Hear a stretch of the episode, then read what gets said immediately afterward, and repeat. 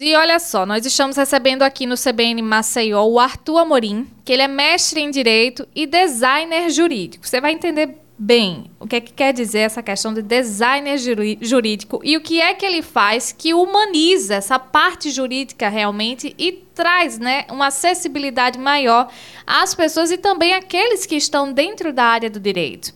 Ele fez parte da equipe que ajudou a construir uma vara trabalhista dentro do metaverso em Mato Grosso. Arthur, muito bom dia, é um prazer receber você aqui. Bom dia, Flávia, bom dia aos seus ouvintes, o, o prazer é todo meu. Eu vou iniciar pelo princípio de tudo, que é a questão do metaverso. Né? É algo muito novo para a gente. A gente disse que essas gerações novas conhecem bem mais, só que eles também estão meio perdidos sobre isso, né? Então explica para a gente o que é o metaverso. É verdade. Então é algo novo para todo mundo, né? Só que as gerações mais, mais jovens, né, elas têm uma facilidade maior porque elas já nasceram nesse ambiente digital. Nós somos, eu, você, somos, não somos nativos né, digitais, nós somos pessoas que nasceram na, na era analógica e migraram para o digital. A ideia do metaverso é assim, Lembra quando a gente jogava videogame lá na década de 90? Né? Então tinham dois videogames, grandes videogames, né? duas grandes marcas, o Atari e o Odyssey. Né?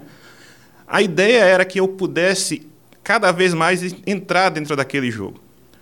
Foi evoluindo a tecnologia e na área de jogos, especialmente, as pessoas passaram a interagir cada vez mais dentro desses jogos, emergir nesses ambientes, a ponto de alguns jogos, isso tem algo cerca de 10 anos, as pessoas já começavam a ter uma interação grande com os jogos, né? Só que a tecnologia não ficou nos jogos. A tecnologia foi ganhando mais espaço. Como tudo, os jovens são mais abertos na inovação. Mas o acontece que houve uma grande mudança na ótica de, da percepção dessa tecnologia. Então as pessoas passaram a entender que isso pode ser usado além dos videogames, né? além dos games. E aí, quando é que entra o metaverso? O metaverso, na verdade, é um ambiente virtual que foi criado para que eu possa imergir nesse ambiente e manter relações com outras pessoas, relações de todo tipo, relações comerciais, relações de amizade, relações de jogos. é um ambiente imersivo.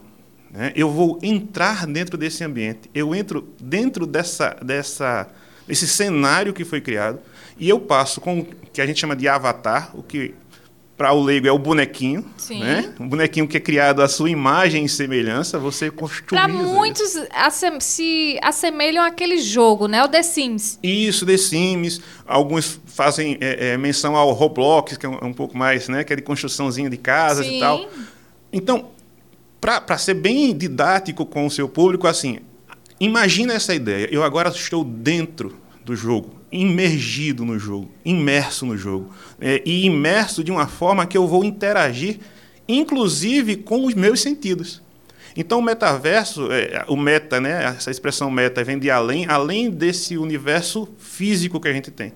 O metaverso ele vai conseguir integrar o físico, que o pessoal chama de real, eu não gosto de chamar mundo real, porque para mim tudo é real, Sim. tanto o físico como o virtual, mas o metaverso ele vem para interligar esses dois mundos. Né? Então, eu vou passar a integrar paralelamente esse ambiente. Só que hoje em dia, com o avanço da tecnologia, a gente tem, além da chamada realidade virtual, que é muito representada por aqueles óculos de realidade virtual, né? o pessoal associa muito o metaverso ao óculos de realidade virtual. Sim. Mas eu posso hoje já entrar no metaverso sem óculos de realidade virtual, apenas com um computador e internet. E o que a gente fez é, é lá em, em, Eu participei da equipe, né? eu não fiz sozinho, obviamente a participação lá na vara do trabalho de Colíder, no interior do Mato Grosso, é, tem a ver com isso. Então, hoje você pode entrar e visitar a, a vara do trabalho de Colíder de qualquer lugar onde você esteja no mundo, através de um computador simples. Você não precisa nem ter um óculos de realidade virtual. E aí você consegue caminhar por todos os espaços. É, é impressionante a, a, a reprodução fiel daquele espaço. Ah, mas é só isso? Não. Dentro desse ambiente, estou falando da vara do trabalho, daqui a pouco a gente fala do, do restante do, do mundo, né? Sim. né? Dentro desse ambiente, que ainda é, é fazendo menção à, à, década de 90, ainda é muito Atari, né? Não é o Odyssey. O Odyssey era algo mais avançado, né? E para quem é mais jovem... Eu, eu fico bem leiga, né? Que eu realmente nunca gostei muito, assim, de videogame, Então, mas... o Atari era aqueles joguinhos mais quadradinhos, sabe? Sim. Né? O Odyssey já tinha uma melhoria no, na, no design. E hoje vocês têm o, PlayStation, né? O PlayStation é algo que é mais sofisticado, sofisticado né? né? Uma realidade mais próxima. Você vai jogar um, um, um, jogo de, de futebol, por exemplo, o FIFA, o famoso FIFA, né? No, no, no, o FIFA parece que você está dentro de um estádio de futebol, né? A, a imagem é muito próxima do humano. Então, dentro dessa, dessa vara do trabalho, você pode é, interagir. O lançamento foi com uma palestra. A juíza titular lá de Colíder, ela deu uma palestra e convidou várias pessoas, inclusive a imprensa. E ela, que é de Cuiabá, né, da capital, fica a mais de 400 quilômetros de distância da cidade, tem, tinha um servidor lá em, em Colíder, tinha gente de São Paulo, foi o pessoal da empresa de São Paulo, foi gente de, do Rio Grande do Sul, o pessoal da empresa que montou isso é do Rio Grande do Sul, e um professor de lá também tinha, um, um, tinha juízes lá do Pará. Então, assim, todo mundo dentro do mesmo ambiente, mas interagindo. E, e à medida que você vai se afastando da pessoa, o som vai ficando mais baixo. Todos dentro do ambiente do, do meta. Todos dentro do ambiente do meta. Então, Sim, é, é, isso. E aí, quem entra diz assim: não, mas isso ainda é muito rústico, ainda é muito. Esse ambiente que foi criado sem dinheiro público, né? Porque é bom que fique claro que muita gente, ah, a, a justiça está gastando dinheiro para estar tá fazendo joguinho. Não, não é isso. Isso, é, isso aí é um protótipo e que cada vez vai ser melhorado. E se a gente pega no mundo é, mais expandido, a gente percebe que as grandes empresas já se atentaram para isso. Né? O, o, maior destaque que a gente tem é a mudança que a, a, a holding da, da, do Facebook, né? a, a grande companhia do Facebook, mudou o nome de Facebook para Meta. Para Meta. Né? E o Facebook hoje não é só o Facebook, é o Facebook, é o Instagram, é o WhatsApp. Né? Sim. Então, assim, quando uma empresa do porte do Facebook muda o seu nome para Meta, ela está dando um sinal muito claro do que vai vir daqui para frente. Né?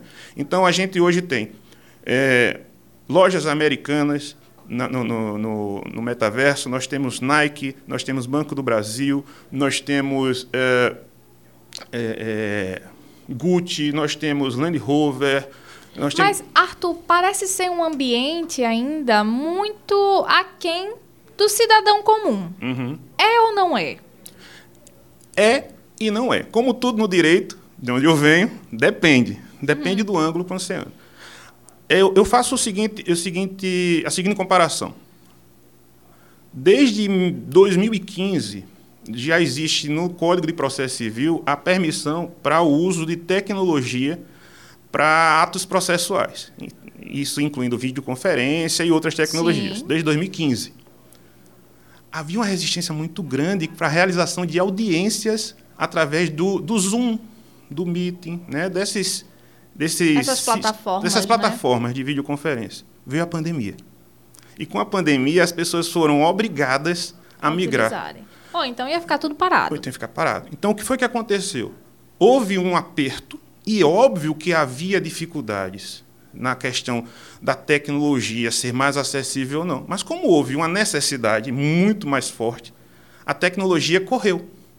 E hoje tem pessoas que preferem fazer audiências somente de forma Online. online. Por quê? Porque encurta distâncias. Um advogado, por exemplo, eu conheço muitos advogados que reclamavam porque a audiência dele estava marcada para as 10 da manhã e começava meio-dia.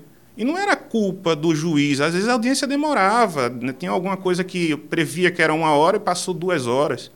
Passaram-se duas horas. Hoje você não precisa sair da sua casa, do seu escritório. É, antigamente, a pessoa, vou pegar no estado de Alagoas, é, a pessoa para entrar com um recurso, você poderia entrar com recurso, a vara de trabalho mais distante de Alagoas aí fica em Santana do Ipanema. Né? Então, se você quisesse recorrer, você poderia recorrer de lá, de Santana do Ipanema. Mas se você quisesse fazer uma sustentação oral, né, se quisesse falar na hora do julgamento, né, para ser mais claro, é, fazer a sua defesa oral na hora do julgamento no tribunal, você precisava vir a Maceió. Então, a pessoa gastava três, quatro horas de viagem para Gasto de tempo, tempo, gasto de, de combustível, de, dinheiro, né? de tudo, né? E hoje você pode fazer de qualquer parte do mundo. Então, Arthur, mas isso ainda não me convenceu. Perfeito. A gente já usa a realidade virtual hoje em dia, não ainda da forma massiva, mas já se usa em realização de cirurgias. Sim. Né? Alguns procedimentos cirúrgicos já usa isso. É, simulações de, de, de, de, Forças Armadas já usa isso. Atletas já usam realidade virtual com, com simulação. É, ensino, já começa a ter ensino também desse ambiente. Então, por que não a gente abrir o espaço para isso? Aí você diz, e na justiça? Já existe isso? Além da experiência da vara de colíder, a vara de colíder foi esse ano. Mas já abriu uma outra vara, que é a vara do Paraná, do, de Ji-Paraná, em Rondônia. Então, essas duas varas já existem. Em paralelo, e ela opera lá dentro, assim, porque você falou da questão da visitação. Uhum. E o que mais acontece Isso. com essa vara trabalhista? Inicialmente, a ideia foi de fazer as visitações para, primeiro, aproximar a população do, do judiciário. Segundo, trazer o, o, público, principalmente os estudantes de direito, para dentro, para conhecer onde é que senta um juiz, onde é que senta o advogado, como é que eu faço, como é que funciona a secretaria. Trazer para esse ambiente. E no dia a dia, no presencial, isso é bem complicado de se ocorrer, né? Isso. Então, é a forma realmente de você humanizar aquele ambiente com aquelas os estudantes que estão ali, as pessoas de modo formando geral. uma nova geração, né? Do, do, advogado, do jurista digital, né? A, a, esse foi o primeiro passo. Só, só, que a OAB já saiu, então a OAB já fez é, algumas subseccionais. A primeira foi também no Mato Grosso, em Lucas do Rio Verde, depois em, a subseccional de Tatuapé, em São Paulo. É, a OAB do Amazonas fez a primeira reunião virtual dela. E a Justiça Federal, aí chegando no ponto que a Justiça Federal da Paraíba já fez a primeira audiência simulada de conciliação e promete para agora, em setembro, já ter a primeira audiência real de conciliação. Então, assim, a gente está avançando a passos largos, né? porque havia resistência, e há ainda resistência, principalmente da parte mais é, conservadora do, do, do direito, né? dizer assim, oh, mas isso é brincadeira. Não, isso não é brincadeira, ninguém está brincando. É, ninguém está brincando. A gente está apenas tentando trazer algo que é uma tecnologia que já está aí e vai ser cada vez mais é, é, amplificada no cenário mundial para a gente. Aí você diz, e a população? O que é que ganha com isso? Né? A população ganha, primeiro, ter mais proximidade com o judiciário. Segundo, a população ter facilidade de acesso. E aí vem a história do que é o design jurídico, né? O, o, legal design. Era nisso que eu queria entrar agora, Arthur, porque você é mestre em direito, tem várias formações da área jurídica, uhum. e aí você lidar com essa parte, né, mais técnica, mais tecnológica do direito. Como foi que você adentrou nisso? Então, é, eu fui fazer o meu mestrado é, é, e quando eu o meu mestrado foi em direito do trabalho, mas com um foco na tecnologia. Foi o tema foi a, a influência das redes sociais nos contratos de trabalho. Né? Isso há cinco, seis anos, quando se falava muito pouco sobre isso. Né? É, a pessoa está no Instagram publicando uma foto de ah, eu estou aqui curtindo uma praia, só que ela apresentou um atestado médico na empresa. E aí pode demitir o funcionário que faz isso, não pode. Isso hoje já está mais ou menos pacificado na jurisprudência. Mas antigamente, antigamente que eu digo há cinco anos, olha como a coisa está mudando rápido. Né? Exatamente. Né? Há cinco anos isso ainda era algo muito né, discutível. Então, qual é o limite da fiscalização do empregador? E onde está a privacidade ou a exposição? Onde começa um e o outro? Eu digo que toda vez que você aperta o botão de publicar, você está tornando público. Então, você tem que ter esse cuidado, senão a sua privacidade vai por água Vai embora, né? exatamente. Então, tem esse, esse cenário. Então, eu comecei a me interessar cada vez mais pela parte de tecnologia. Mas eu, na verdade, eu sempre fui um professor da área de direito bem diferente da maioria, uhum. porque eu gosto de, de, de, inovação, eu gosto de, de, de entender o que está acontecendo no mundo e trazer. Para mim, o direito ele é, é um, uma forma de melhorar a vida humana, né? Como ajudando a manter a ordem com justiça, né, com humanidade. E aí a gente pegou, é, com, a, com a vinda, quando eu voltei para cá, eu disse: eu preciso ajudar de alguma forma a humanizar as relações do direito, porque o direito se fechou muito em si mesmo. Então, é muito comum a gente ouvir duas pessoas de área de direito falando e quem não é da área de direito fica sem saber o que está acontecendo. Mas o direito é feito para a pessoa comum, não é para o advogado, não é para o juiz, é para a pessoa comum. Então todo mundo tem que entender. E aí o primeiro passo é melhorar a comunicação. É o primeiro passo, é acabar com o juridiquês e tornar algo não é não é algo simplório, é algo simples, né? É algo que seja compreensível por qualquer pessoa que seja alfabetizada, né? Então acabar com esse negócio de usar latim demais e, e tornar mais simples. Então é a ponta da pirâmide da mudança. Depois a gente muda o, o produto e o serviço que entrega. Então, muitos advogados reclamam, mas como é que ele está tratando a atividade profissional dele? Como é que o cliente dele percebe? É, às vezes a gente tem casos de advogados, e, e são, são poucos, não é a maioria, a maioria é de, de bons advogados, como qualquer área. Mas a gente vê casos que advogados que desaparecem, né, somem, não dão mais notícia para o cliente. Como é que você está tratando o seu cliente? Como é que é feito o seu contrato? Então a gente vai mudar também a forma como se faz o produto e o serviço, melhorando a experiência do usuário, que é algo que é o ponto central. A experiência do usuário, a experiência da pessoa que usa. Hoje, no Tribunal do Trabalho, a gente está fazendo alguns trabalhos internos, com os usuários internos e externos. O, a gente já mudou o leilão, o leilão agora é um leilão online. Sim. Né? E aí precisou fazer algumas adaptações, como criar manuais, é, fazer contato com o banco para disponibilizar link. Então, hoje, a pessoa que arremata um bem, ela recebe no seu e-mail uma cartilha com um link para onde ela tem que fazer, como é que ela deposita o valor, para facilitar. O próximo passo que a gente está tá aí, deve sair até novembro, é um site da parte de execução, que é a área onde eu estou, né? e, e os meus gestores, tanto o doutor Nilton, que é o, o juiz de execução, como o doutor Joel, que é o secretário, tem essa visão da gente humanizar e trazer a, a população para dentro do judiciário. E uma das formas que a gente percebeu é melhorando o site. Então, o nosso site da execução, não site do Tribunal do Trabalho. É como se fosse uma espécie de projeto piloto. Né? Então, a gente vai começar com a execução trabalhista. Vai ser um site no Visual Law. O que é o Visual Law? É uma linguagem acessível, com pouco texto, o texto de forma simples e com imagens, com ícones, com, com, com a parte gráfica que facilite a pessoa. Acessível, acessível. né? Essa é a acessibilidade, não só acessibilidade física, mas acessibilidade ao, ao, ao, direito em si. Então, a gente está muito empolgado com isso, Flávio, porque é uma revolução que a gente está vivenciando. A gente pode isso, e a gente quer a população do nosso lado. A gente quer acabar com esse muro que existe entre o judiciário e a população.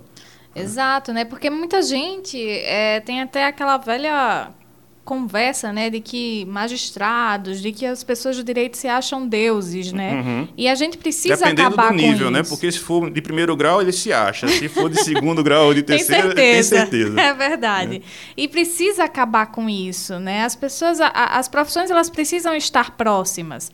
O direito é, é, é a melhor fonte da própria população, ou seja, são eles, são vocês, na verdade, que garantem os direitos da população, né? Isso precisa ser próximo. E essa questão do metaverso, a questão do design jurídico, que é algo bem interessante, ela aproxima realmente a população disso, torna acessível e torna humana também. Então, Arthur, essa aqui é uma conversa inicial que fica bem claro, tá? Então, a gente vai trazer mais vezes aqui para o CBN Maceió essa questão do do, do digital, do jurídico e também o acesso à população. Foi um prazer conversar com você e trazer todo esse conhecimento aqui para o CBN Maceió. Eu que agradeço a você, Flávia, à CBN e ao seu público por essa possibilidade da gente conversar. E assim que você quiser, a gente está à disposição. Muito obrigado. Pois bem, então, nem se preocupe que virá mais vezes. A gente conversou com Arthur Amorim, mestre em Direito e Designer Jurídico, que fez parte da equipe que ajudou a construir uma vara trabalhista dentro do metaverso lá em Mato Grosso.